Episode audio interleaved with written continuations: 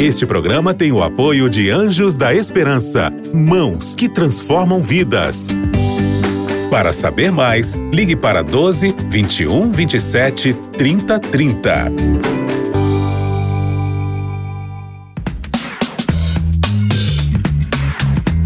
Pensando bem.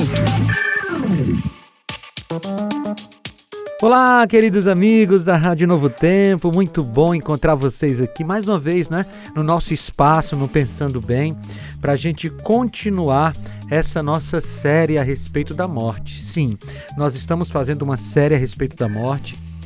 Não é um assunto agradável, não é um assunto legal de se lidar, mas é um tema da vida humana. E é um tema é, que é tratado na Bíblia. E se a Bíblia fala, nós devemos falar também. Mas nós estamos falando aqui da perspectiva divina a respeito da morte. Portanto, nós não estamos falando de uma coisa negativa, mas nós estamos, nós estamos falando da morte e da esperança para a morte. E isso torna o assunto positivo. Sim, falar de morte sempre é ruim, mas falar da esperança para a morte é uma coisa muito boa, porque conforta o nosso coração. E hoje eu trago mais uma verdade a respeito da morte, e é a seguinte: a morte é um estado de total inconsciência. Eu não sei se você já assistiu algum filme que falava sobre é, fantasmas ou almas, aparição, alguém que morreu e voltou para se vingar do causador da sua morte, enfim.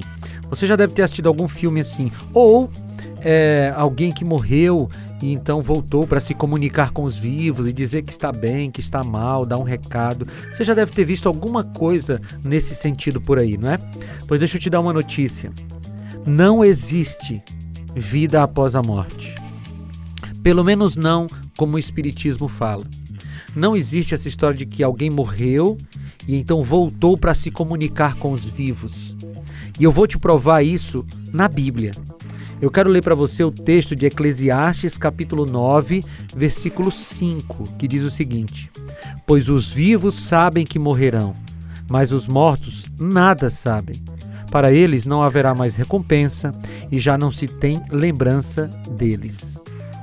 Você ouviu bem o que o sábio Salomão escreveu aqui em Eclesiastes capítulo 9? Veja, ele diz que os vivos sabem que vão morrer, mas os mortos não sabem coisa nenhuma.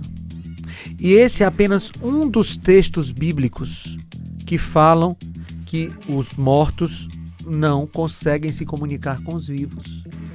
Existem dezenas de textos na Bíblia que você é, pode encontrar, inclusive pedir estudos bíblicos aqui da Novo Tempo que falam sobre isso. Só você acessar o biblia.com.br e você vai encontrar dezenas de textos bíblicos que afirmam que não é possível se comunicar com os mortos, porque os mortos estão dormindo. Aliás, foi isso que Jesus falou lá em João capítulo 11, naquele episódio sobre Lázaro. Ele diz: Lázaro está dormindo. E depois ele afirma para confirmar: Lázaro morreu. Então a morte é como um sono. Você, quando está dormindo profundamente, você não sabe o que está acontecendo ao seu redor, você não conversa com ninguém, você está num sono. E a pessoa, quando a pessoa morre, ela está num sono. E ela só voltará a se comunicar com os vivos quando ela ressuscitar.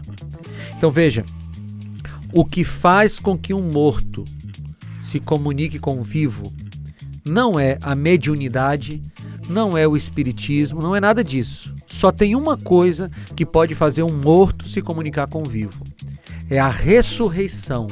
E aí aquele morto já não será mais um morto. Portanto, não existe vida após a morte. Não existe toda essa questão de espiritismo que nós vemos por aí. A Bíblia é clara em dizer que não é possível se comunicar com os mortos. Vamos orar? Senhor, nos ajuda a compreender essa verdade a partir da tua palavra, em nome de Jesus. Amém. Queridos, foi muito bom falar com vocês e a gente se reencontra no próximo Pensando Bem. Um abraço, tchau! Você ouviu Pensando Bem com Felipe Amorim. Este programa é um oferecimento da revista Princípios. Entre no nosso site novotempo.com/rádio e peça sua revista totalmente grátis.